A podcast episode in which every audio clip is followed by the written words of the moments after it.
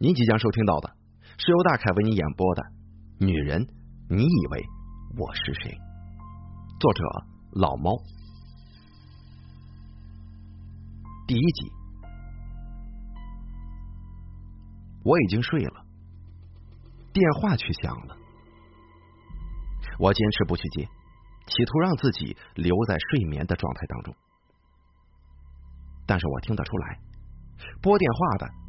是一个顽固的家伙，每拨一次响六声，然后挂断重拨。这夜深人静，我的电话铃声格外刺耳啊！拨了三六一十八次之后，估计是拨累了，电话声停止了。我开始仔细的琢磨，在我的朋友当中有没有这样执拗的家伙？如同愚公移山，不达目的死不罢休。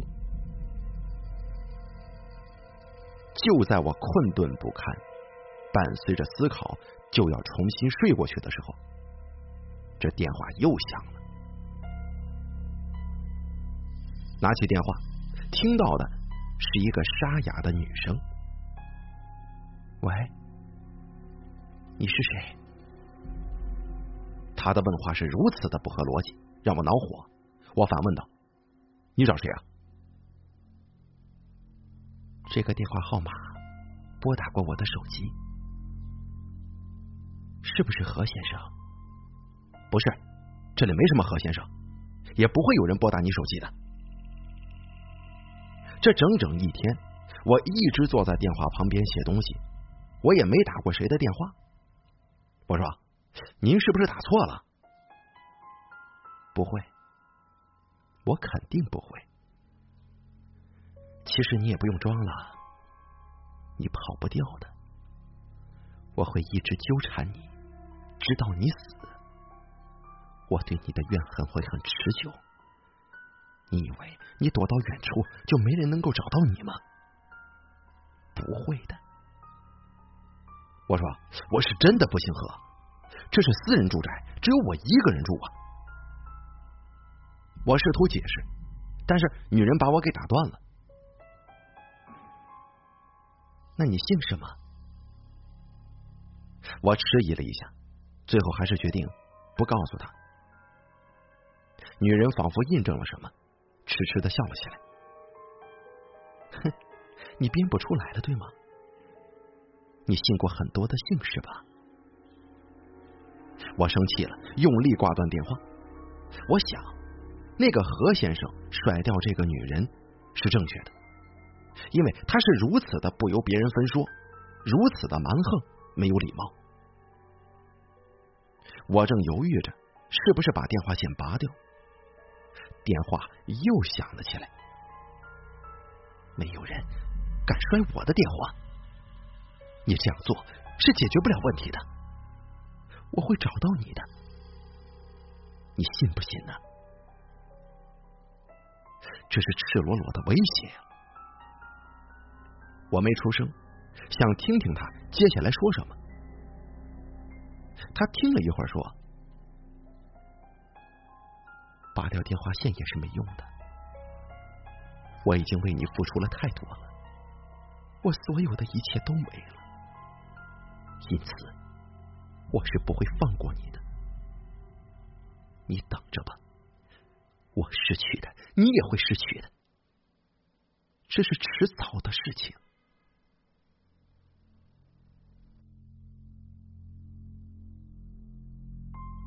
电话就这样挂断了，我睡意全无，脑子里怪怪的。从刚才的几句对话当中，猜想着。是什么厄运降临到这个女人的头上？还有什么厄运会降临到何先生头上呢？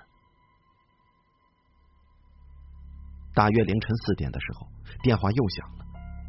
女人只说了一句话：“我知道你没睡，你下来。”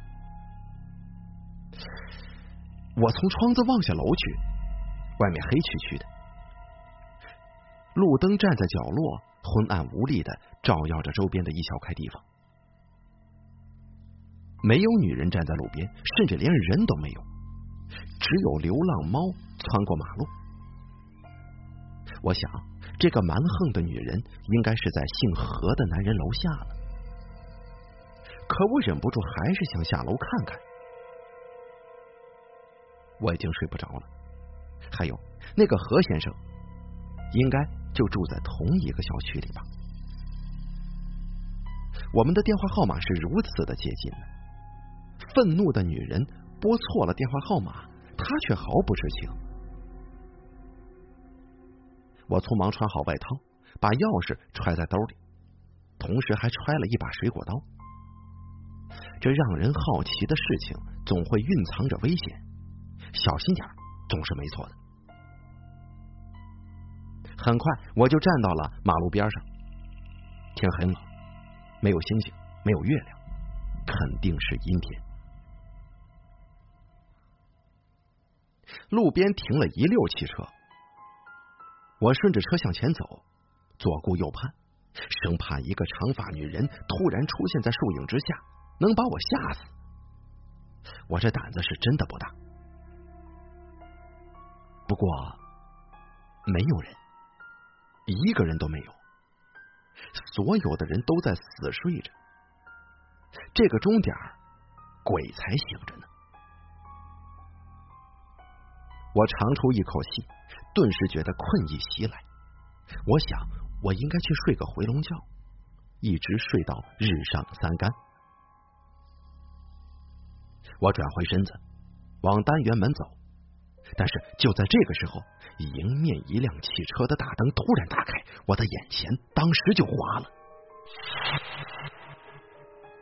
我本能的用手遮住眼睛，刚要开口说话，这灯灭了。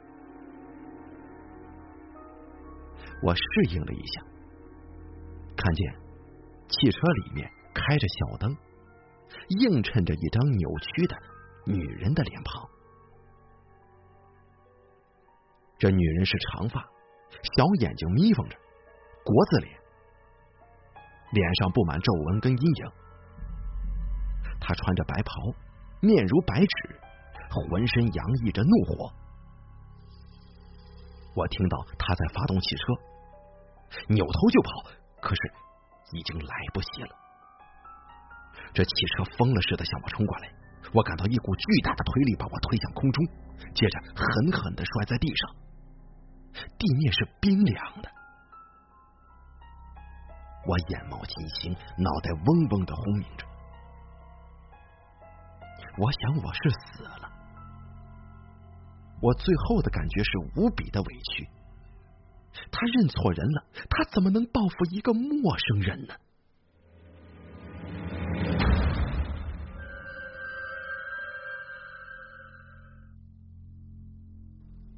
第二集，你不要装傻了，自己做的事情自己不敢承认，你以为死不认账就可以把事情掩盖过去吗，何先生？国字脸女人站在我面前，声色俱厉。我动弹不得，我的双手被捆得牢牢的，椅子背硌得我后背生疼。等等，你肯定是认错人了。我辩解道：“你能先说说你是谁吗？我真的不认识你，我我也不姓何，你怎么就这么不分青红皂白的把我绑架了呢？你这样是不对的。”女人听了我的话，竟然哈哈大笑起来。她说道：“呵呵何冰啊，我知道你装孙子装的像，可是没想到你装的这么像。事情才过去几个月呀，你干完了我就翻脸不认人了，你还要不要脸了？”我心里顿时泛起一阵恶心。这个女人长得鼻高脸阔，皮肤灰暗粗糙，我怎么会有兴趣跟她上床呢？那个姓何的也太没品位了。说句实话，平时我在大街上见到这样难看的女人，都不可能有兴趣多看一眼。她就是脱光了送上门，我都不可能有任何欲望的。你自己做错了事情，就要敢于负责任。女人转过身去，倒了杯咖啡，继续说：“我要是认错人，怎么可能给你打电话？怎么可能知道你住在哪儿？”行了，我也不跟你废话了。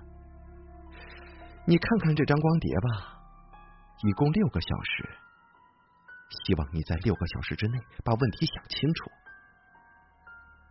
我要出去了，你最好放老实点。女人把光碟塞进影碟机，我赶紧说：“哎，你别走啊！你得把我放了，我今天还有重要的事情要办呢。你，你把我捆这儿，这算什么呀？”女人并没有理睬我，她只是把电视打开，然后大步流星的走了出去，门在她背后重重的关上了。那杯咖啡还散发着香味儿，可惜我够不着。我浑身像散了架似的，每个关节都在疼。屋子里没有暖气，很冷，而我饥肠辘辘的。我大声喊着：“你这个臭女人，要把我关到什么时候啊？”没有回应。看来他真是狠心把我独自扔在这儿了。光碟在机器里转着，屏幕上是一些模糊不清的画面，断断续续，一看就是手机拍的，然后又刻录到光盘上。主角是一对男女，女的。就是这个国字脸女人，不过男人的面孔却总是一闪而逝。我想找遥控器定格，可是我动不了。这画面在哪里拍的都有，有在海边嬉戏的，有逛商场的，还有在国外的。当然了，这中间呢也掺杂着一些室内的床上戏。我一边看一边想。这对狗男女还真够有闲情逸致的，走到哪儿都不忘拍点什么。由于夜里没有睡好，加上光碟的内容实在是太无聊，我看着看着就打起了瞌睡。不知过了多久，一声凄厉的女声尖叫把我从迷糊当中给拽了回来。在电视里正播放着。那个女人在殴打男人，她使用的是一根木棍。那个男人试图用双手去制止他，可是刚一接触到木棍，女人就尖叫起来。显然，男人不想把事情张扬出去，所以女人一叫，他就缩回了手，嘴里不停的哀求着，蜷着身体退到角落里。女人不依不饶，棍子劈头盖脸的就这么打。男人的脸上顷刻之间血流如注，他不停的嘟囔着，像是一个孩子。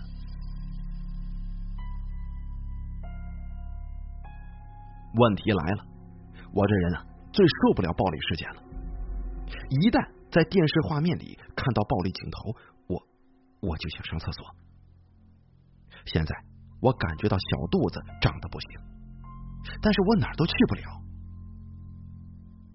我想起裤兜里应该有水果刀的，就动了动腿。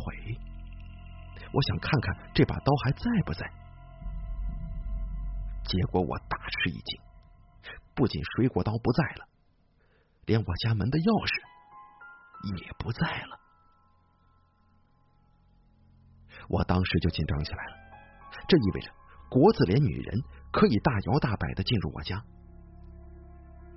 我家唯一值钱的东西是电脑，那里面有我写的东西，是我吃饭的家伙。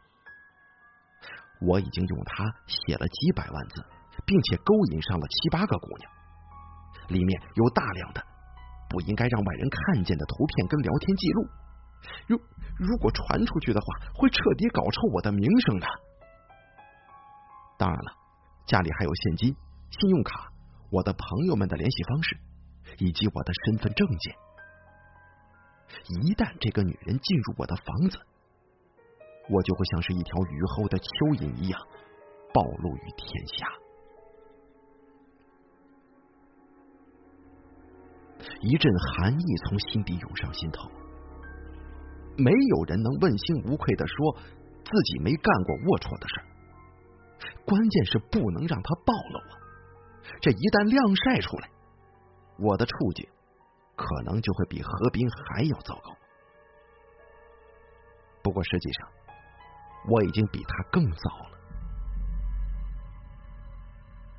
疼痛、饥饿、寒冷、变异、烟瘾，还有焦虑聚集起来。好像无数的蚂蚁爬上了身体，我无心再去观赏这个女人给我留下的光碟。我开始研究这间屋子，看看有什么能把我救出去的东西没有，比如能报警的电话，或者锐利的器物。但这个女人简直就是家徒四壁呀！只有一个茶几，茶几上面放着电视跟影碟机。还有一张单人床在墙边，被子至少一个月没叠过了。我的水果刀就扔在那上面。最关键的是，我跟绑我的椅子是在屋子的正中间，离最近的东西也有两三米。这个女人捆绑的手法是如此娴熟，让我全身的任何部位都动弹不得。我开始呼喊：“有人吗？有人吗？”没人搭理我。我试着挪动椅子，结果一头栽倒在地上，倒栽葱似的姿势让我的呼吸都变得艰难了。大约在黄昏的时候，女人回来了。让我失望的是，她两手空空，没有拿任何的食品、香烟或者饮料。他穿上了高跟鞋，很响的走到我身边，用脚踹了踹我，问道：“什么味儿啊？”我不想让他看见我已经尿了，但他还是看见了。他轻蔑的气了一声，对我说：“，何冰啊，你也就这点出息，多大人了还尿裤子？”我的脸红了，幸好天色昏暗，他看不见。但是自卑已经不可遏制的蔓延开来。我低声的说：“我很饿，我也很疼，我求你放了我吧！你要我做什么，你才肯放了我呀？怎么，不牛了？不嘴硬了？”女人把早上剩下的凉咖啡喝了，坐在床上。你说我是何冰？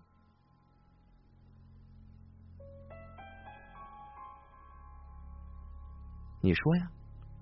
你说我就是何冰？你，你人道一点。我说，你把我扶起来行吗？我这样特别难受。我吃力的说。感觉就快窒息了，你也知道难受啊？你知道我有多难受吗？女人没有起来的意思，她大概是打算训斥我。你让我投入了那么多的感情跟精力，你让我爱上了你，把所有的积蓄都花在你身上，现在你玩腻了，想消失，门都没有。我告诉你。我付出的一切都是有代价的，你现在后悔了吗？你该在想，当时的确不应该轻易的跟这个女人上床，对吧？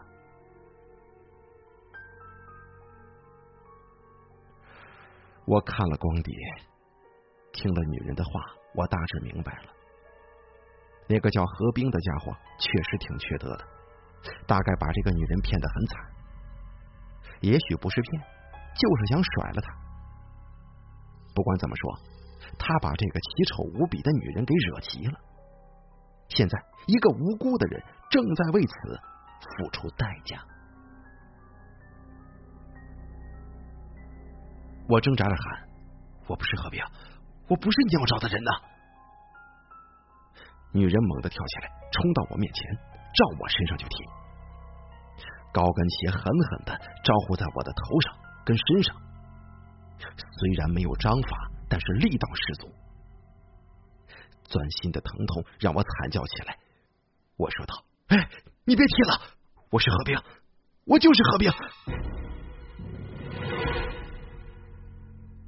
女人停了下来，她问道：“你是谁？”“我，我是何冰。”“你还要我怎么做，你才肯放了我呢？”出乎我的意料，女人突然跪了下来，她捧着我的脑袋，放声大哭起来。何冰，我终于找到你了，你看看我呀，我是小文呐。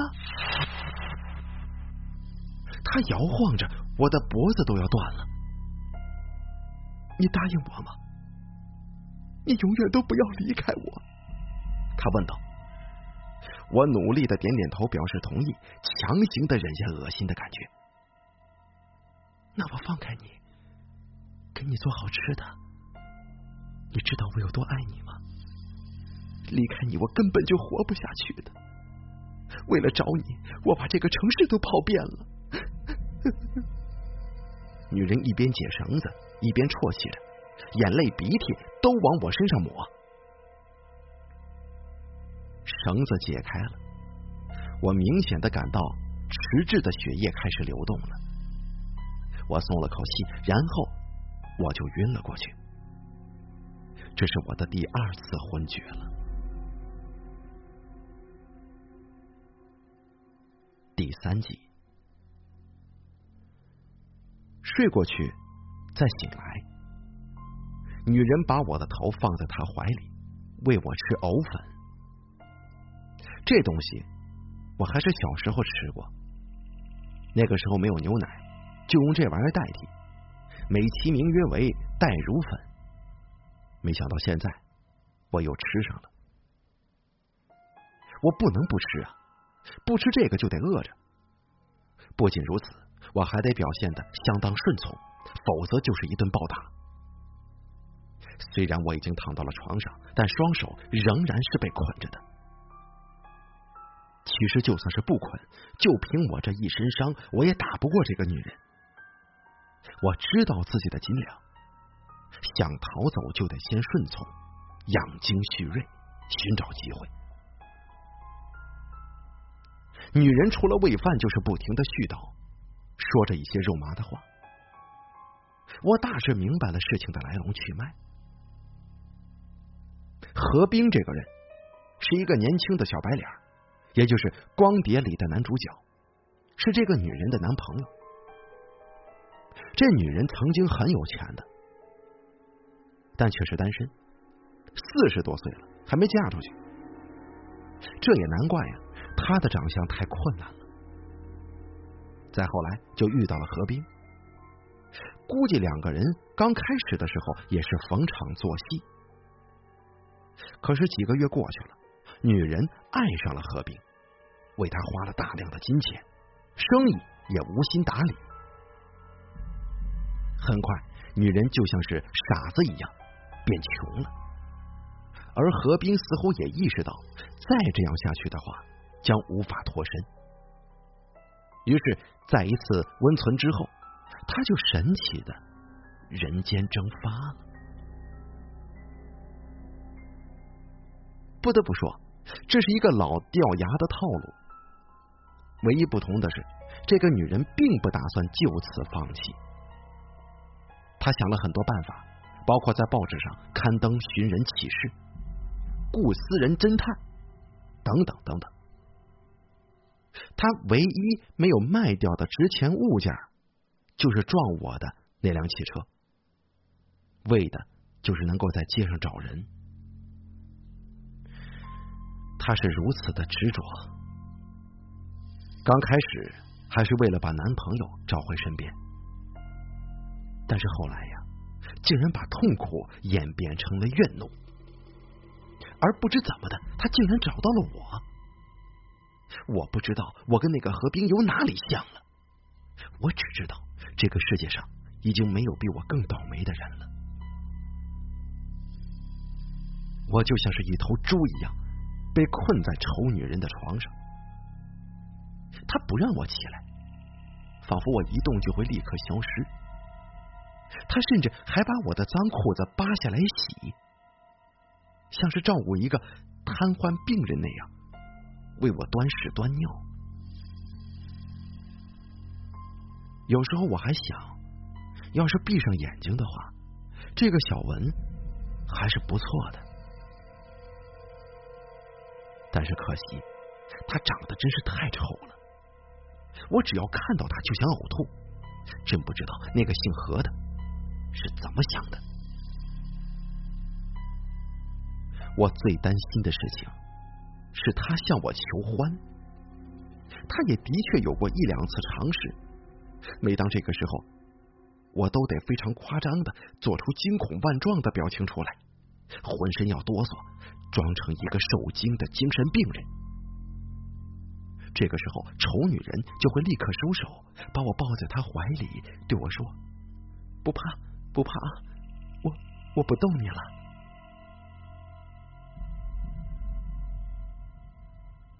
女人果真把我的笔记本电脑拿过来了，她坐在我对面，打开电脑，看这看那的，然后感叹说。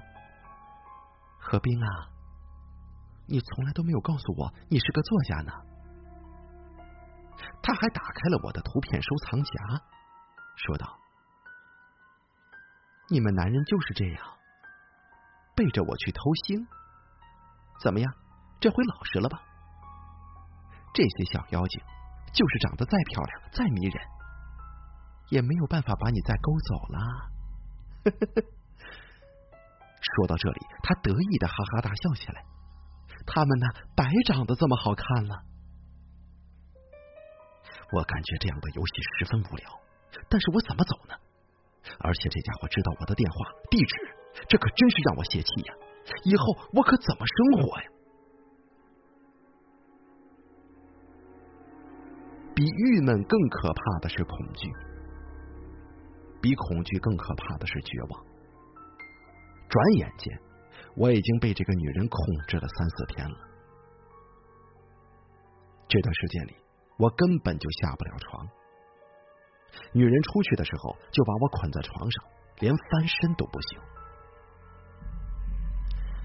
很快的，我的后背、屁股开始长疮，牙也疼了，嘴上起了泡，眼睛酸胀。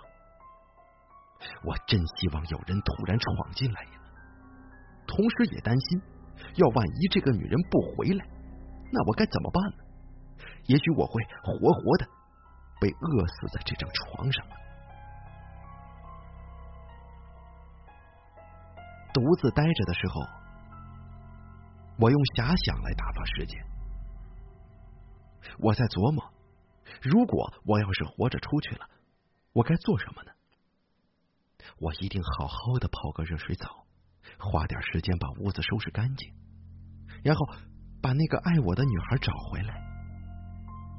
哎，我最后一个交往的女孩叫什么来着？我想了好一会儿，才想起她叫寇兰。对，就是这个寇兰。我嫌她小腿有些粗，于是果断终止了与她的交往。但是除了腿粗点寇兰整个人都是不错的，谁还没点缺点呢？尤其是跟这个丑女人对比，跟这个丑女人待的久了，就会觉得寇兰简直就是天仙一样的人。我暗暗的下了决心，我要是活着出去，我要第一时间找到她，跟她结婚。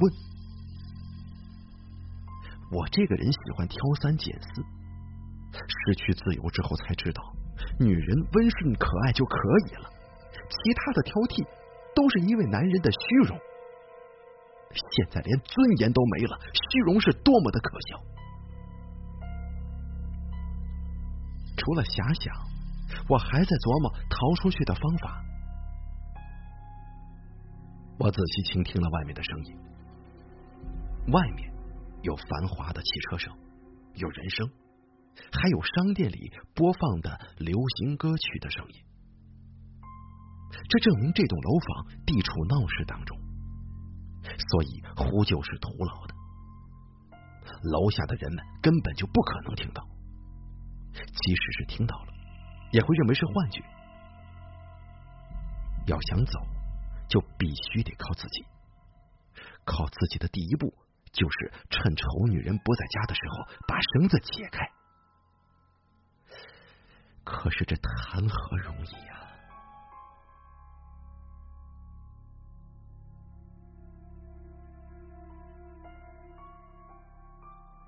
这个丑女人打包的技术简直太强了，更何况床上不可能留下任何工具的。这天晚上，这个女人又开始上床来纠缠我，她在我身上腻来腻去的，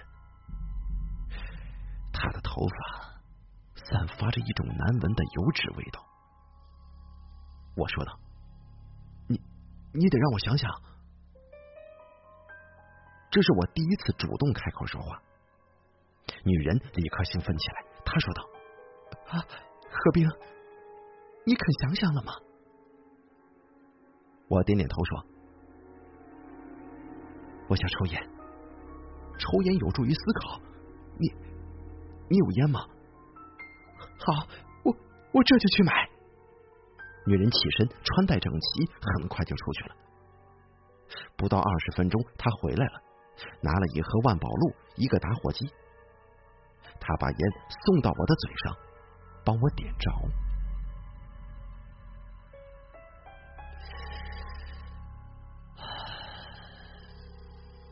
好几天没抽烟了，我深深的吸了一口，感觉是那么的顺畅舒适，这是我这几天最爽的瞬间了。我缓缓的、有条不紊的把烟吸完。女人说：“何冰，你以前是不吸烟的，人总是会变的嘛。我信口开河起来，你以前不是很爱笑的吗？可是你凶狠起来，就像是女阎王似的。只要你对我好，我就不凶了。可要是你做了什么对不起我的事情，那你就死定了。”女人半威胁半娇嗔的说：“何冰，叫我一声小文好吗？就像你以前那样，那样叫我。”小文，我顺从的叫他。女人浑身颤抖了一下，他把脸慢慢的贴到我的胸口，仿佛很享受。我的鸡皮疙瘩都起来了，就好比前胸上贴了一块大油饼。我只好说：“小心烟头，小心烟头烫到你。”我想，如果这个女人不是精神病，那她一定是习惯了自己骗自己。她明明知道我不是何病，她这又是何苦呢？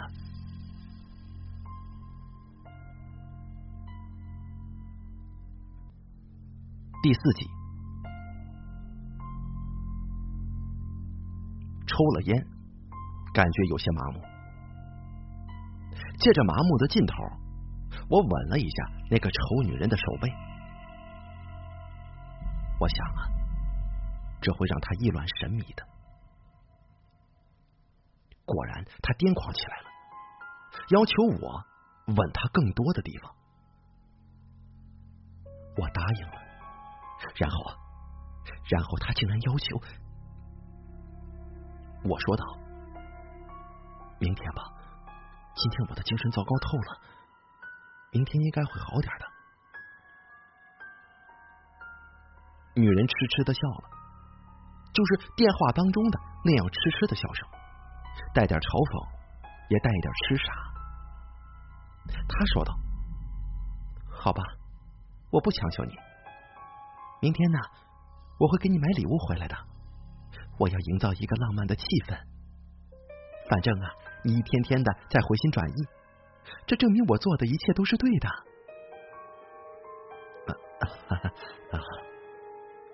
我点头，硬挤出一个表示赞同的微笑。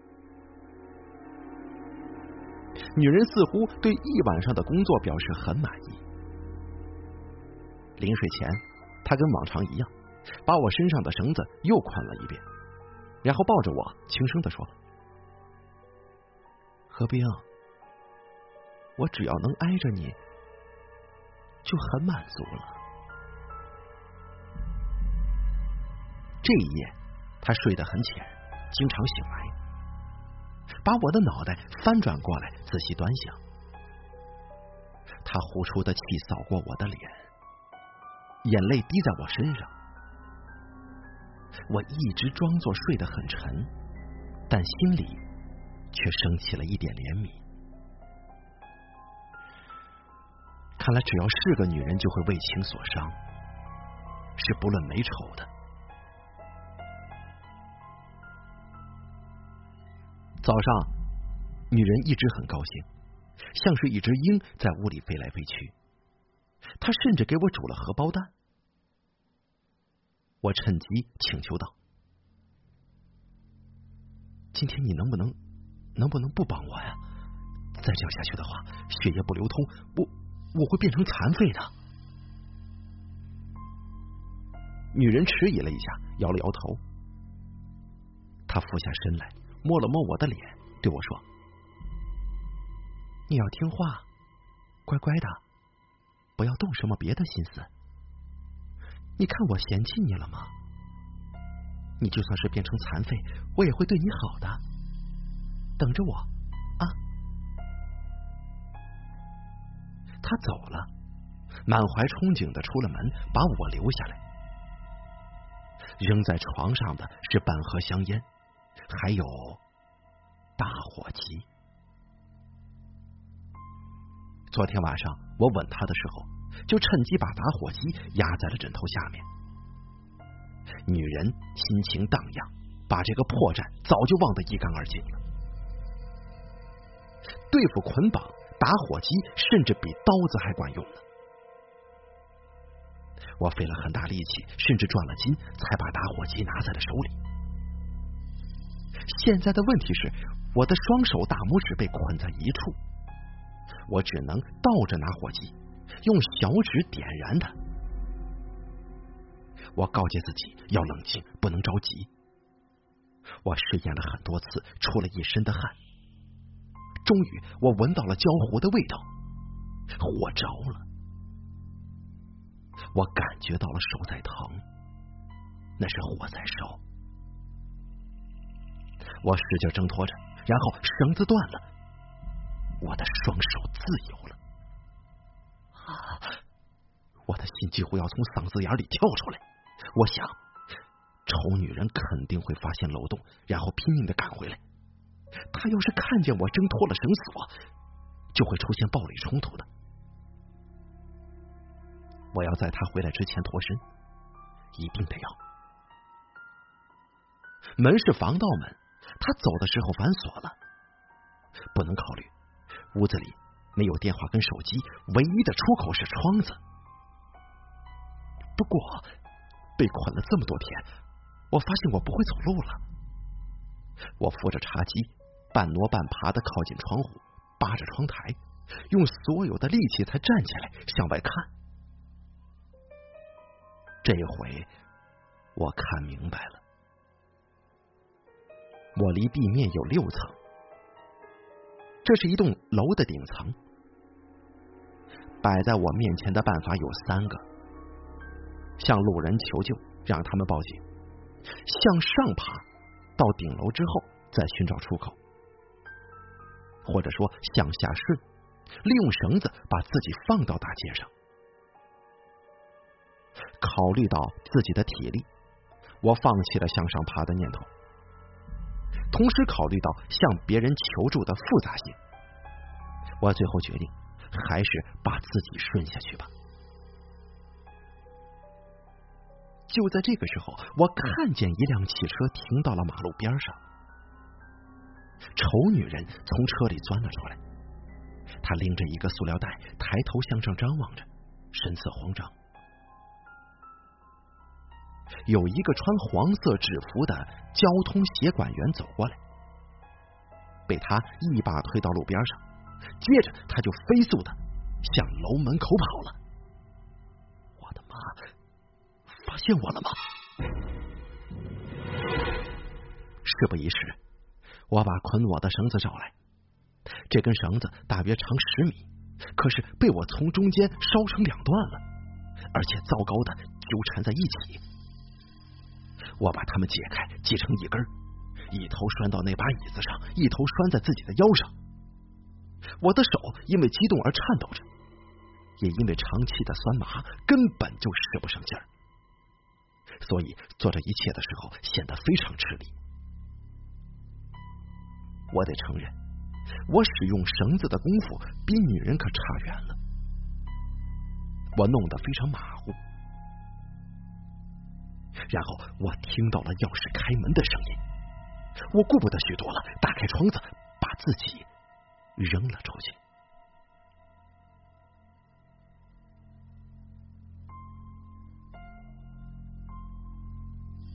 我没有干过飞檐走壁的营生，所以我情急之中犯了错误。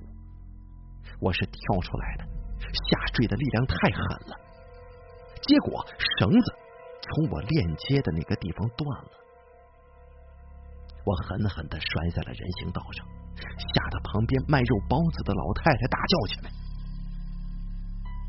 幸好绳子在崩断的一瞬间有一个拉扯的力道，我没有送命，只是摔断了一条腿。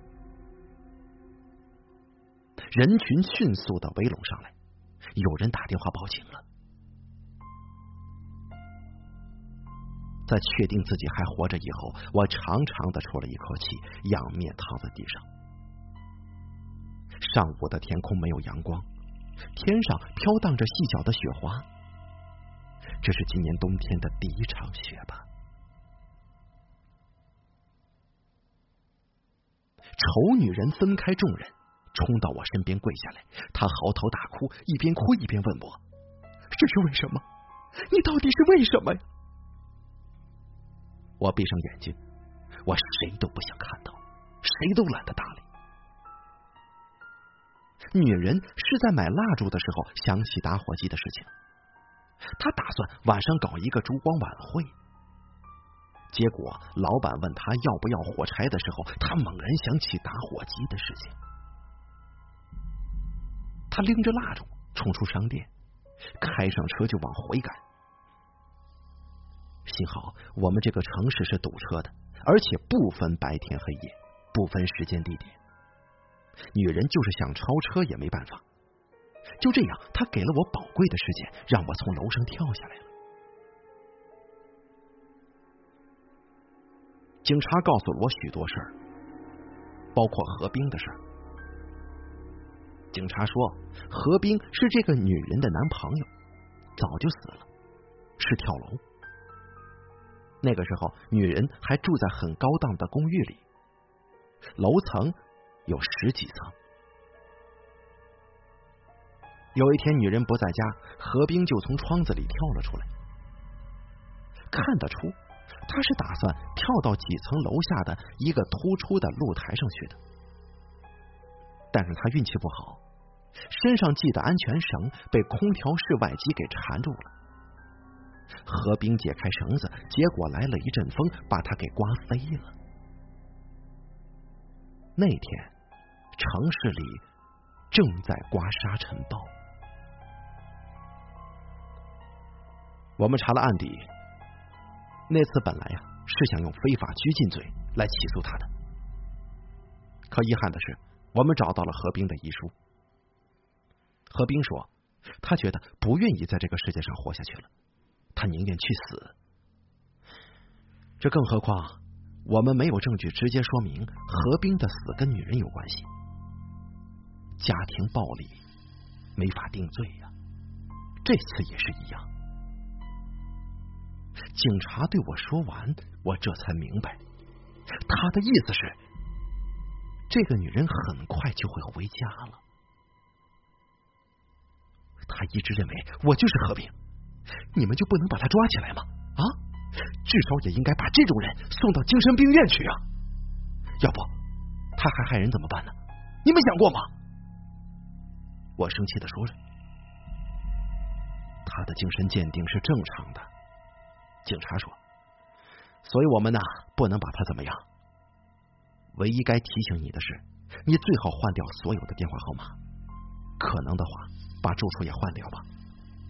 如果条件不允许，就把防盗门的锁给换了。好奇心不要太强，陌生人要你下楼的时候不要下去。还有，不要生硬的把女人从身边踹开。不要随便得罪女人，你知道吗？每个女人都是一只有三维的火药桶，你要是把它点了，会很难看的。断条腿算是轻的，这种事儿啊，我们见得多了。警察说这话的时候，脸上充满了暧昧的神情。其实啊。他很年轻的，我猜他根本就没结婚。他是干什么的？我好奇的问。我只想知道他在哪儿练就了一套捆人的手艺。我们只知道他当过兵，退伍之后就下海了。听你的描述，他大概当的是特种兵吧？警察笑着说。等等。我还有一个疑问，他是怎么知道我的电话号码跟住址的？这个女人呐，在到处找何冰，在互联网上的 BBS 发了寻人帖，有人给她回了，她呢就找上你的门了。回帖的 IP 我们查过了，是一个网吧的，这时间隔得太久，就查不到监控录像了。我当时心里咯噔一声。这他妈谁黑我呢？我问了警察最后一个问题。我问你，你觉得我跟何冰长得像吗？警察仔细的盯着我，一点也不像。可那个女人说，有人在帖子里告诉她，何冰没有死，并且整容了，就整成了你现在这个模样。啊！这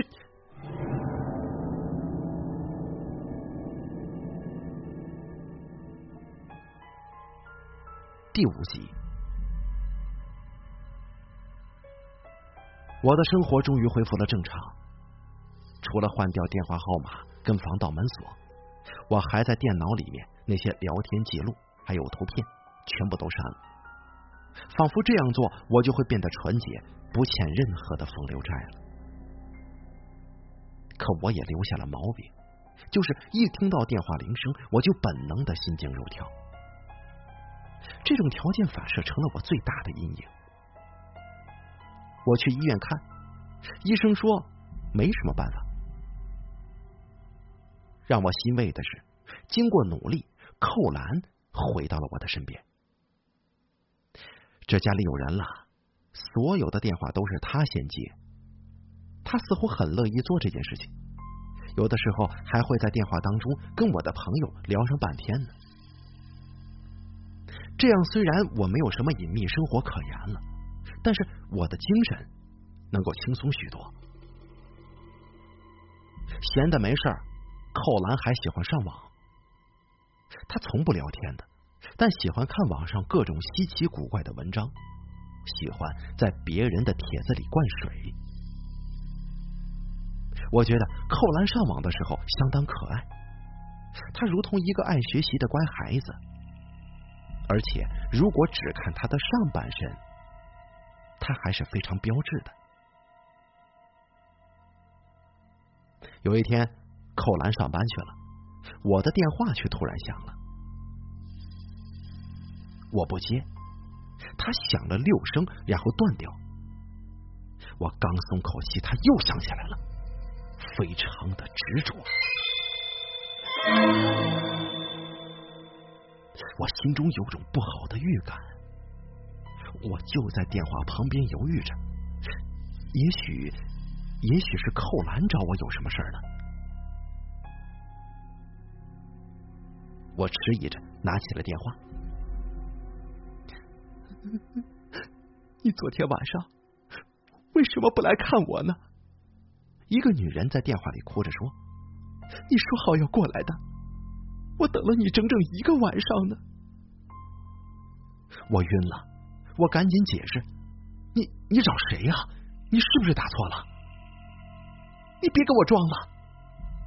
女人在电话里显得很激动。你上周五唱歌的时候说好的，你就是个骗子。我知道了，这是一个歌厅的小姐，可能是她爱上谁了吧？我立刻在脑子里把知道我新电话号码的朋友们给过了一遍，个个都是道貌岸然的呀，怎么会去骗一个小姐呢？而且还把我的电话留给了她。我耐心的说：“我上周五根本就没出门，我不可能跟你在一起的，真的。”女人犹豫了，她问道：“你不是姓何吗？”“什么？”我拿着电话的手开始颤抖，居然有冷汗从头上冒出来。我说道：“我我真的不姓何，那你姓什么？”我想我快要疯了，我浑身哆嗦着，考虑是不是要拔掉电话线。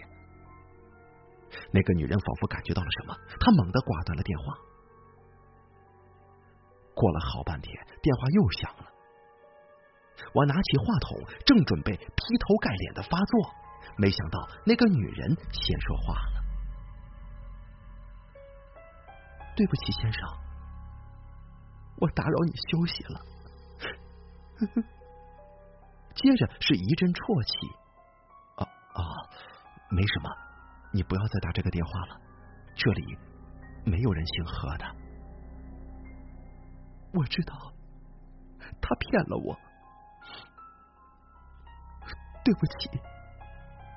女人说完就挂机了。怎么办呢？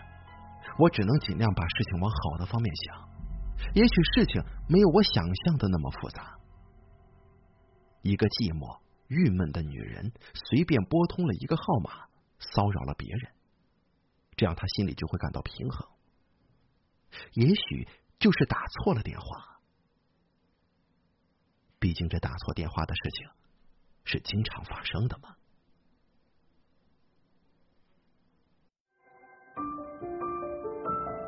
本期故事演播完毕，想要了解大凯更多的精彩内容。敬请关注微信公众账号“大凯说”，感谢您的收听。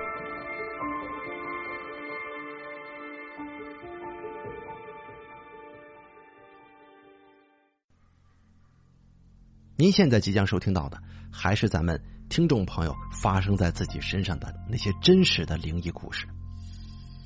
这个合集呢，咱们已经做到第二十六期了。收到了很多很多朋友的这个积极踊跃投稿啊，已经做到二十六期了。这个邮箱里面呢还有很多的邮件我没有读到，然后呢咱们慢慢的呃一点一点的来。可能大家有很多时候比较着急，在问我究竟什么时候才能到我的？但是你每天都听我故事，可以在里面呃细致的发现一下啊，好吧？然后咱们不要着急，因为我是按照顺序来的。呃，最早的那些人是优先的，因为他们最早是投稿的嘛。咱们的这个呃投稿邮箱啊是。一三一四七八三八艾特 qq 点 com，QQ 邮箱啊，一三一四七八三八这 QQ 号。然后呢，这个有好多朋友也在各个地方问我，大概邮箱是多少？如果你记不住，你可以倒过来再重新听嘛。啊，一三一四七八三八艾特 qq 点 com。好了，咱们长话少说，咱们说第一个故事。给咱们提供这个故事的朋友啊。叫做有故事的派大星，他的 QQ 尾号是九九幺四。他说：“大凯，我从第三百多期听你的节目，因为多种原因呢，没有能够在直播间支持你，也只好呢在网易每晚默默听你的故事。我的故事呢，不敢说什么呃灵异或者恐怖，但绝对真实。我从小到大，我奶奶、爷爷。”婆婆等等给我讲的故事呢，我都觉得可以写书了。不为别的，就因为我贪玩。为了留我在家，不让我去游戏厅打拳皇啊、打三国呀，就只好用故事把我留下来。我会不定期的给你写一些记忆当中的故事，希望由你分享给大家。今天呢，给大家带来两个故事。第一个故事是我去一个同学家吃饭的时候，他妈妈给我讲的故事。我同学家住在一个类似于蜗居里的那种房子，一层楼啊有好几个住户，并且都是并排的。故事就从我同学的妈妈跟他的邻居一个老婆婆说起。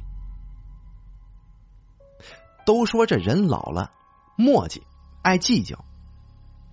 他邻居的这位老婆婆可以说是结合了许多老年人都有的那种坏毛病，到后来啊，可以说是厌恶。或者说烦人了，我用几个事例来证明这个老婆婆有多么的惹人心烦。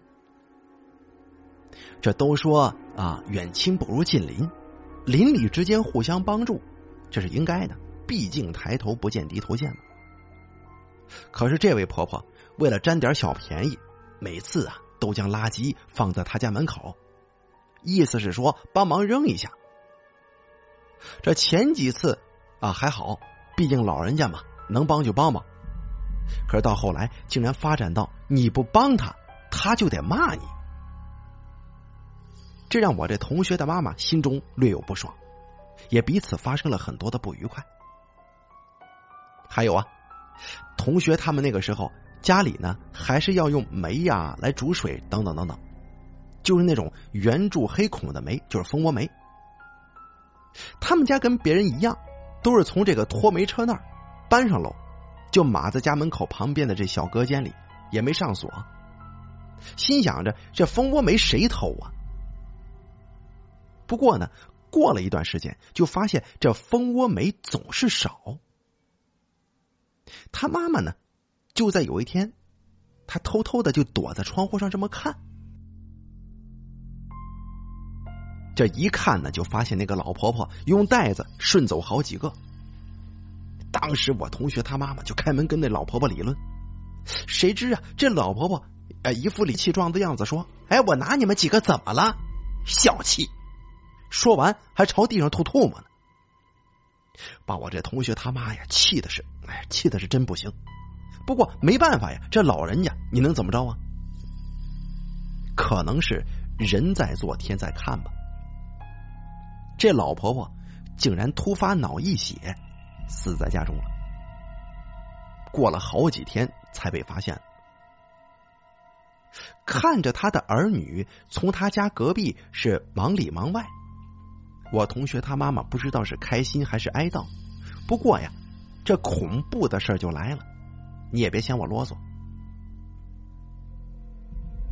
我同学的妈妈刚下生我同学没多久。在家坐月子，后来才听说坐月子的女人阳气低，她晚上呢就给这孩子喂奶就睡了。不过刚睡没多久，就梦到或者说是醒着，他迷迷糊糊的看见门口的窗子上赫然有这么一张人脸在看着他。他仔细一看，天哪，就是隔壁那个老婆婆。他说他从来都没见过那么恶毒的眼神跟表情。只见那老婆婆用恨不得将他千刀万剐的眼神看着他，并且这嘴里还念念有词的。不过后来他就晕过去了。第二天早上，我同学的妈妈后脑勺突然少了许多的头发。后来他说呀。他那是被鬼剃头了，并且在隔壁烧了许多的纸钱，说了很多好听的话，这才没梦见那个老婆婆的。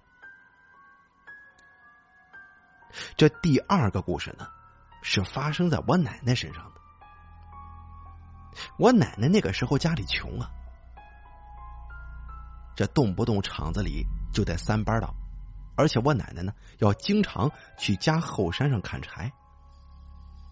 有一天，我奶奶下午干完活，就是黄昏那个时段，奶奶抄起柴刀就上山砍柴去了。她蹲在一棵什么树下砍，突然呢，一种毛骨悚然的感觉就来了。这人遇见危险的感觉，差不多就是这个样子。我奶奶说，她感觉有一个什么东西正在慢慢的靠近她。她一转身，只见上山的路不见了。我这奶奶急得直冒汗，心里也明白自己遇见不干净的东西了。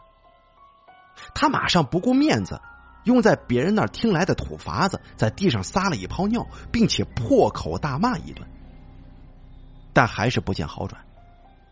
我奶奶呢，就像这无头苍蝇一样在那乱跑。她说她当时差点就吓死过去，这一点都不夸张。后来怎么着？我奶奶突然听见有人叫她，这一下子就看见山路了。原来呀，是住一块的一个叔叔见我奶奶一直在原地转圈，并且闭着眼睛，把她给吓到了，这才张嘴叫我奶奶的。从那以后，我奶奶就很少再去砍柴了，并且在家里养了一条名叫黑子的狗。上山的时候也是必须带着黑子的。听说呀，这黑狗能辟邪。好了，这个叫做有故事的派大星给咱们写的这两个故事非常不错啊，希望呢能够陆陆续续收到你的投稿，好吧？写的很不错啊。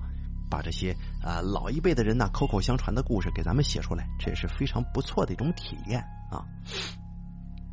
好，咱们接着往下来说下一位朋友的故事。这个因为咱是直播啊，咱所有的直播的录音都是在直播间录制完成的，所以说有很多杂音。比方说楼下我这是一楼，有个停车场老是有那种报警器的声音，希望大家呢不要介意啊。这个东西它是直播，它不能说是录播，咱可以找个安静的时间段来给大家录制。希望大家呢多多担待啊！有好多朋友说，大概你的直播里、你录播里面有杂音啊，音频里面不纯净，这个没办法，因为它是直播的啊，直播录下来的。好，咱们接着说第二个，给咱们提供这个故事的朋友啊，叫做刘侃要努力，也是咱们以前读过他的故事。啊，他说：“大凯啊，上次啊，你把我的故事讲出去了啊，这是非常不错。这次呢，我想讲一个我小时候的故事，虽然不知道算不算是灵异故事，但我觉得还挺恐怖的。我呢，从小父母就在外面打工，父母就把我们两兄弟托付给我二伯他们带，直到上初中才重新回到父母身边。每年暑假呀，我都会跟我弟弟去我外婆家玩。”这件事就发生在我读五年级的那个暑假。记得那是一个炎热的夏天，天气真的很热呀。由于我外婆家是农村的，所以小时候我外婆家养了两头牛，我就天天呢跟我表姐去一个叫做云岭坡的山上放牛去。这次我们又去云岭坡放牛。这云岭坡离我外婆家不算远，只有两三里地。啊，牵牛过去的时候，还是一切都正常。由于我那个时候年龄比较小，比较贪玩，到了坡上，我就把牛拴到一棵树上，就自顾自的去这个采摘这些野果呀，一些东西吃。因为我之前也去采过几回，也没什么危险，所以表姐呢就没管我，就只是嘱咐我一句，让我早点回来。当我到树林深处的时候，我发现我之前摘水果的那棵树不见了。我心里还想啊，这树能长腿跑吗？怎么会不见了呢？我记得明明就是在这一片啊！我就打算继续去找一下，这里没有，这别的地方总该会有吧？我就继续往前走，这越走就发现越不对劲。我停了下来，发现这个地方我好像没来过。坏了，我迷路了。我想啊，就着原路回去，但我发现绕来绕去的，竟然又绕回了原地。这个时候我心中有点慌了，就拼命的想绕出去，这一边绕一边叫我表姐的名字。可是周围除了叶子唰啦啦的响声之外，什么都没有。我继续往前走，这个时候我发现前面有一个似乎穿着古代白色长袍的这么一个老人，正抬头看着天，一动不动。我当时吓得差一点就哭了。要知道这周围是荒山野岭的，怎么会突然冒出这么一个人来呢？而且还穿着白色长袍。我赶紧掉头撒腿就跑。不夸张的说，我当时真的是吓尿了，一边哭一边大声叫我表姐的名字，叫我表姐救命。哎，不知道为什么，我居然跑出去了。我表姐听到我的声音，赶忙向我跑过来，惊慌失措的就问我：“你嚎什么呀？怎么了？”我当时这腿都软了，我又颤抖的说：“我刚才看到一个老头子。”哇的一下就哭了。我表姐当时半信半疑，就跟我说：“你别怕，你带我去看看去。”我表姐可是真大胆，我当然不愿意去了。这种事情谁愿意再经历一回啊？但是表姐说：“你呢，就带我到那个呃树林口那边，我自己进去看看。”我当时稀里糊涂的就答应了。到了那个树林口那边，我指了一个地方对他说：“你从这进去，不远就是了。”我姐就进去了，也就五分钟左右吧，他就出来了，说什么也没有。我说不可能。我刚刚明明看见一个老头的。说完，他就把我拉了起来，说：“要不我再带你进去一次吧？你看看，这真的啥也没有啊！”我心里不服气呀，居然鬼使神差的又进去了，还真什么都没有呢。我凭着刚才的记忆，又来到刚才看见老头那个地方，却惊奇的发现，就在刚才老头站那个地方，居然是一座坟呢。这坟是通体白色的，我当时吓坏了，不可能啊！刚才我过来的时候没看见有坟，难道说这是我看花眼了？明明是个老头子呀！我跟我姐赶紧牵着牛离开了这个地方。不过这件事啊，对我倒是没起到任何的后续影响。也就是说，没起什么副作用。人家不都说见鬼呀，见一些离奇的事情之后，人会有反应，发烧、生病、倒霉什么的。以后我还是该吃吃，该喝喝，什么都挺正常的。就是我想不明白，我当时看到的明明是个老头，怎么过后就成了一座坟呢？难道说我是看花眼了吗？好了。这个叫做刘侃要努力的朋友给咱们呃写的这个故事呢，咱们也播到这儿就就读完了。然后呢，感谢大家的踊跃投稿，投稿邮箱呢一三一四七八三八艾特 qq 点 com，大家一定记一下。没听清的，咱们倒过来再重新一遍：一三一四啊，一生一世，一三一四七八三八。好了，咱们今天这个故事呢就做到这儿了，感谢大家的收听。